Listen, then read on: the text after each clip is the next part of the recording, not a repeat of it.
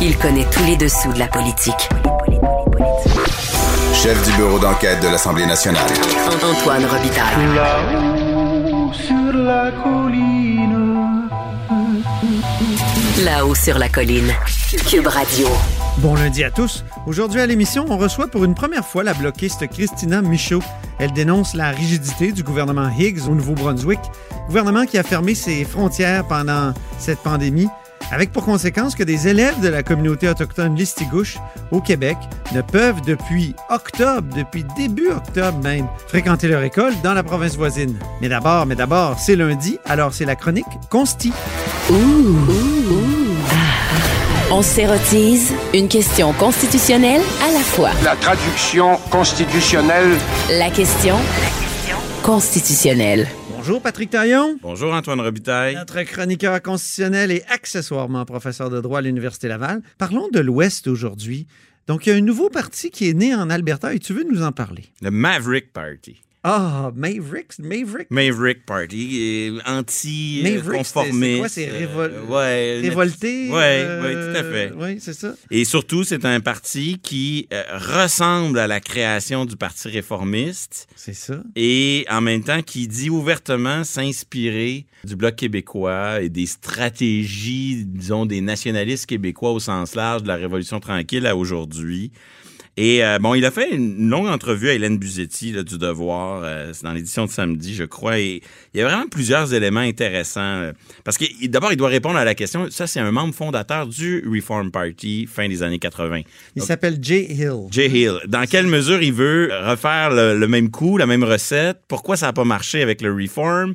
Qu'est-ce qu'il va faire différemment cette fois-ci? Puis là, on voit quand même un, un- un certain nombre de points qui, euh, qui sont assez intrigants. Euh, disons qu'ils sont très inspirés par ce que j'appellerais la, la- la stratégie Léon Dion, celle du couteau sur la gorge. Donc, euh, il présente son, son projet de parti axé sur un plan A et un plan B. C'est pas un parti qui semble se dire clairement indépendantiste. C'est pas le parti du Wexit. Parce qu'il y en a un autre, c'est ça, faut pas l'oublier. Ben, il a lui-même été un peu associé à, à ces démarches pour essayer de provoquer un parti du Wexit. Là, on comprend qu'il s'en dissocie et qu'il veut plutôt partir cette démarche qui est axée sur un plan A qui, grosso modo, tient à réforme du Sénat, réforme de la péréquation, puis valorisation ou reconnaissance du rôle du pétrole puis de l'exploitation des ressources naturelles dans, le développement du Canada. Donc, programme traditionnel de l'ouest du pays. Mais il dit clairement qu'il y a un plan B, c'est-à-dire que si c'est refusé par le reste du Canada, ben, il faut se tourner vers la création d'un pays, d'un État indépendant. Est-ce du bluff? Est-ce une façon de se construire un rapport de force? Et il y a une grosse différence entre le Maverick Party et le Reform Party de Preston Manning. Ils ne veulent pas présenter des candidats partout au Canada et donc acceptent d'être un parti régional. Et ac- et acceptent au fond ce que, ce que moi j'appellerais une forme de fédéralisation des formations politiques au Canada. Euh, exemple, Ah, fédéralisation des formations politiques. ben dans le sens où on a des partis politiques qui, eh, à part le Bloc québécois, épousent une logique unitaire. Ouais. Si on était dans un État unitaire. Le Parti libéral du Canada, Oui. il, il est un parti qui est d'un océan à l'autre avec la, la même ligne de parti. Si on va en Belgique, par exemple, la Belgique, c'est l'opposé total, ben, les libéraux belges euh, ou les démocrates chrétiens belges, ils sont regroupés dans deux formations politiques, une aile flamande puis une aile francophone. Et d'une certaine manière, ben, avec la formation de partis qui n'aspirent plus à représenter l'ensemble du Canada, c'est comme si tout à coup, on injecte une dose de fédéralisme dans la mesure où... Injecter du fédéralisme, et on Dieu sait que notre Dominion en a besoin, Patrick? Ben, moi, je, je, je, je vois ça- la création de, ce- de ces partis régionaux, régionaux pas nécessairement euh, de manière négative, ou en tout cas, il- il- sur la question de l'unité nationale, l'unité canadienne, de voir un parti qui menace de plonger l'Alberta dans un scénario indépendantiste, ça peut sembler anti-fédéraliste au sens Ah contraire à l'unité canadienne. Mais de l'autre côté, si on a besoin de ce genre de parti, c'est parce qu'au Sénat, il n'y a pas vraiment de représentation des entités fédérées.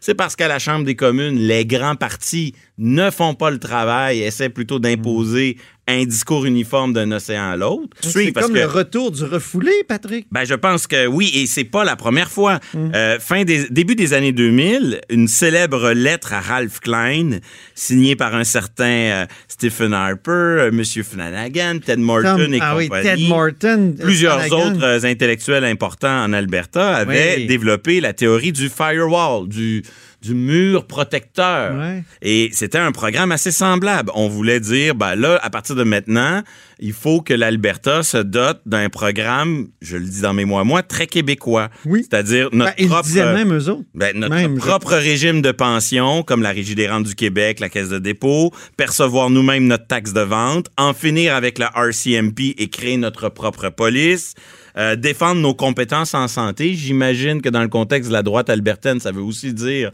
injecter une dose de privé puis contester la loi canadienne sur la santé. Mais euh, et euh, s'il le faut, utiliser l'obligation de négocier du renvoi sur la sécession pour introduire une réforme du Sénat. Donc cette lettre sur euh, la- la- l'approche du firewall de 2001 et la dynamique euh, de cette création d'un- nouveau parti avec euh, euh, Jim Hill, ça relève un peu de cette volonté de l'Ouest du pays d'avoir ses propres formations politiques. Et même si on remonte plus loin en arrière, début du 20e siècle, le- l'Ouest du pays a toujours eu des partis United Farmers of Alberta ou le, le, le- le Commonwealth coopératif, qui étaient des, des formations souvent populistes, réformistes, qui empruntaient, souvent très anti-élitistes. On ne savait pas trop s'il fallait les classer à gauche ou à droite parce qu'ils étaient souvent très critiques du grand capital, des dirigeants de chemin de fer, de l'élite économique de l'Ontario. Mais en même temps, on y voyait aussi les valeurs de droite de, de l'Alberta et du reste, de, de- du reste de- de- des prairies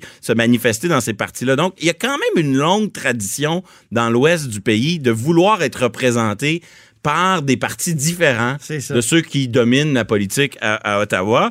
Et certes, ça peut perturber le jeu partisan, ça peut favoriser la réélection de Justin Trudeau parce que ça peut diviser le vote chez ses adversaires. Absolument, oui. Mais ça peut aussi être une opportunité pour que ce pays brise certains de ses tabous. Si les revendications de l'Ouest s'expriment plus clairement, peut-être que ce sera l'occasion pour le Québec, pour les Autochtones, pour d'autres de dire, ben, si vous voulez engager un dialogue sur ces questions-là, nous aussi. Peut-être qu'on va pouvoir sortir de cette époque où on se met la tête, sur- dans, le- euh, la tête dans le sable sur les problèmes de ce pays-là sous prétexte que les questions constitutionnelles sont trop déchirantes, tabous, pas, qui intéressent pas la population.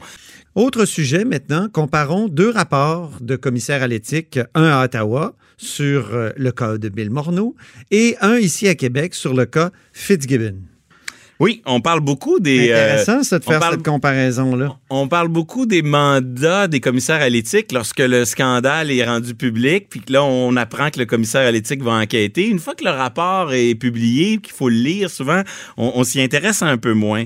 Et il faut pas oublier que ces commissaires à l'éthique, c'est un c'est un phénomène récent. Là. On n'a pas, à l'échelle de nos institutions politiques, parlementaires, on parle de tout au plus là, 2006 au fédéral, 2010 à Québec, le temps que ces administrations-là s'organisent, traitent leurs premières plaintes. crée, hein? Exactement. On est dans un, un phénomène assez récent. Puis, au point de départ à Québec, pendant longtemps, on dénonçait le peu de mordant. euh, des, des- des premiers euh, commissaires à l'éthique. Jacques Saint-Laurent. Et, et tout à fait. Et depuis son remplacement par Ariane Mignolet, Sa mort. on a eu droit à des rapports beaucoup plus costauds. Oui. Hein, le rapport euh, Paradis sur euh, l'utilisation de leur de l'enveloppe des députés pour leurs frais de logement Oui. à des fins qui consistent finalement à loger des membres de la famille plutôt que le député lui-même. Elle avait dans ce rapport euh, recommandé des sanctions, ce qui était vraiment une première. Et là arrive cette plainte à l'endroit de M. Fitzgibbon. Et encore une fois, bon, c'est un rapport partagé. Là. Il y a une partie de, de l'enquête qui portait sur la nomination du président d'Investissement Québec. Là-dessus, elle ne recommande pas de sanctions. Mais sur la relation qu'il entretenait et qu'il entretient probablement, la relation d'amitié avec un certain Luc Laperrière, qui est un, qui est aussi un, qui est un ami, mais qui est aussi un lobbyiste, puis qui est aussi en affaires, avec qui il voulait, il voulait se débarrasser de certaines actions en arrivant euh, au pouvoir parce que ça posait problème. Il a demandé à cet ami-là d'agir un peu. Ça a pris du temps, ça a traîné. Et là, les intérêts personnels et les intérêts professionnels, du moins selon Ariane Mignolet, se sont euh, nettement enchevêtrés et d'où ce blâme et surtout cette recommandation de sanctions. Pendant ce temps-là, à Ottawa, Bill Morneau, dans l'affaire We Charity, lui, il est blanchi. Oui. Il est blanchi pour avoir euh, 41 000 dollars de dépenses de voyage payés par euh, Uni ou par We Charity, remboursés quand ils constatent. C'est comme si, et c'est ça sa défense, c'est qu'il ne le savait pas. Il a le fait un chèque le jour de sa comparution. C'est ça. Le, jour où il a vu que ça posait problème, il a fait un chèque. Et euh, considérant la, la- qu'il y a eu de l'argent dans son compte cette journée-là. oui, considérant la- la- l'ampleur de la fortune des Morneaux, ça se peut qu'un montant de 41 000 ne le préoccupe pas tant que ça. Et dans le rapport à Ottawa, ben, qui, bon, d'abord, on blanchit euh, l'ancien ministre des Finances. On dit qu'il ne le savait pas, puis comme il n'y avait pas cette intention, dès qu'il l'a su, qu'il faut le croire, qu'il faut lui laisser une chance. Mais surtout, il n'y a pas, dans les autres rapports, il y en a eu deux qui concernaient M. Trudeau. Un sur euh, son voyage chez euh, la Aga Khan et un autre sur le dossier SNC-Lavalin. Dans ces deux dossiers-là, il y a eu un blâme fait par le, le- le commissaire à l'éthique. Mais ce qu'on voit, c'est qu'il y a une grosse différence dans le mécanisme à Ottawa et dans le mécanisme à Québec, qui, à oui. mon avis, est peut-être une variable déterminante sur le degré de sévérité des commissaires. C'est le caractère directement exécutoire de leur blâme. Oui. Hein, ça Ben, me en semble être la grosse ici- différence. Ben, à Ottawa, c'est c'est exécutoire, tu dirais? Ben, à, Qué- à- à Québec, Parce qu'ici, à Québec, le vote, c'était c'était fou là, de voir un ministre être obligé de se lever puis dire euh, Je vis mal avec ça. Il y avait le bonnet d'âne, puis les, les- tous les autres, tous, tous ces, ces- ces pères, finalement, qui votaient pour le blâmer, y compris le premier ministre. C'est Moi, je trouve que cette sanction-là est, est quand même déjà dure, même si elle n'a pas de suite, même s'il n'y a pas de demande de quoi, de remboursement ou de suspension. Ou... Ben, Alors qu'à Ottawa, c'est un blâme qui a été mis par un fonctionnaire, finalement. c'est vraiment Uniquement? le propre, c'est qu'à Ottawa, on a un dispositif qui laisse en quelque sorte le dernier mot au commissaire. C'est ça? Et, et donc, euh, le commissaire, si dans son or- s'il émet une ordonnance, il faut qu'il vive avec toutes les conséquences de sa décision. Là où à Québec, il y a un filtre, celui que tu, que tu viens de décrire, ce qui peut, à mon avis, permettre à un commissaire qui veut soulever des problèmes d'en recommander des sanctions. Ce n'est qu'une recommandation. Mhm. Donc, ça lui permet peut-être, on le verra avec les années, d'être plus sévère en se disant qu'ultimement, eh, elle agit un peu comme un DPCP qui dépose des accusations et à la fin, c'est au, Ah le tribunal. c'est au tribunal de Le trancher. tribunal qui. Donc, le, la- fardeau la de- du blanc n'est pas le même. Et Ah, euh, ça a aussi des conséquences parce que là, on peut penser que dans la configuration actuelle des forces à l'Assemblée nationale, ben, il va y avoir des recommandations de sanctions fréquemment. On voit, le commissaire a des, a des dents, euh, met du muscle dans ses rapports, mais, mais, mais des, des, des recommandations de sanctions. Mais en même temps, à la fin, ben, on compte les votes en fonction des lignes partisanes aussi. Autrement dit, Ben, pas là. Oui, Cette mais fois-ci. ça- Pour le, le cas Paradis, oui. Parce que Paradis n'a pas été blâmé par le, le Salon Bleu. oui, Alors qu'ici, oui, même, même la CAQ a voté pour blâmer son propre. euh, ben, en tout cas, le ministre qui est, qui est issu de, de, de, de leur rang. Mais à la suite d'une ligne de parti. Autrement dit, ce que je veux Ah, dire, c'est ok. c'est une nuance importante parce que là, on voit que sur le plan de la gestion d'image, la majorité a décidé de prendre le blanc puis d'accepter la sanction puis de voter pour le rapport. Mhm. Mais mais ça a suivi une logique de ligne de parti. C'est ce que je veux dire. Ouais, ouais, Donc, ouais. dans une situation de parlement minoritaire, quand il y aura à Québec des enquêtes du commissaire à l'éthique, il va y avoir une forme de, de politisation puis d'insécurité, tandis que lorsqu'on est en situation de gouvernement majoritaire, ben au fond c'est une décision du groupe majoritaire de Ouais, ouais. dire est-ce qu'on est-ce qu'on le vote le rapport ou on le vote pas? Ouais, effectivement, il y a un prix politique à pas le voter. Mais euh, il me semble que c'est une différence importante dans la mesure où à Ottawa, quand euh, parce qu'il y en a un, une- il y en a une enquête sur We Charity et Ben Justin oui. Trudeau. Mais oui. Ben, si si le, le- le commissaire rend une, or- euh, une ordonnance, ben il, il peut blâmer sans sanction, mais si jamais il met plus de poids, il n'y a pas de filtre ensuite. Et je dis pas qu'un système est mieux que l'autre, je dis juste que les deux phénomènes, ce sont des phénomènes récents que ces commissaires à l'éthique là, et on a deux mécaniques puis cette cette modalité là, directement exécutoire dans un cas et dans l'autre cas une recommandation qui s'en va à l'Assemblée nationale et qui doit être votée. Moi, j'ai l'impression qu'à long terme, ça va orienter deux cultures institutionnelles différentes, puis que les commissaires à l'éthique vont travailler de manière différente parce qu'ils n'ont pas le même rôle dans la mécanique. Ouais. C'est une impression, puis il va falloir se laisser plus de temps. J'aime bien le suspense que, que va créer maintenant la demande de sanction de la part d'un ou d'une commissaire.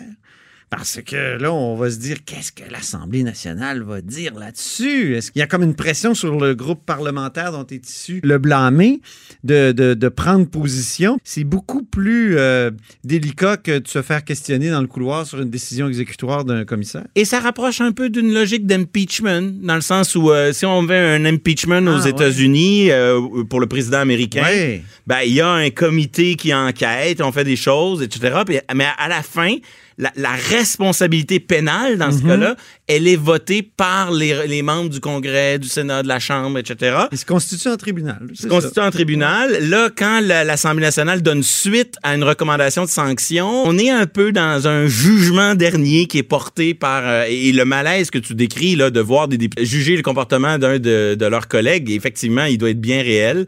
Et, et ça emprunte un peu au processus de, de responsabilité pénale qu'on retrouve dans certains systèmes avec les principes de, de justice naturelle s'appliquent. On dit alteram partem, comme disait l'autre. Le parlementaire s'exprime pour se défendre. Ah, il a le droit d'être entendu. C'était fabuleux. C'était un beau discours, le discours de Fitzgibbon. Même s'il refusait les conclusions de la commissaire, il y avait quelque chose comme une... Il y avait une prise de conscience. OK. Merci beaucoup, Patrick Taillon, C'est moi qui vous remercie. notre chroniqueur constitutionnel et accessoirement professeur de droit à l'Université Laval. Vous êtes à l'écoute de là-haut sur la colline.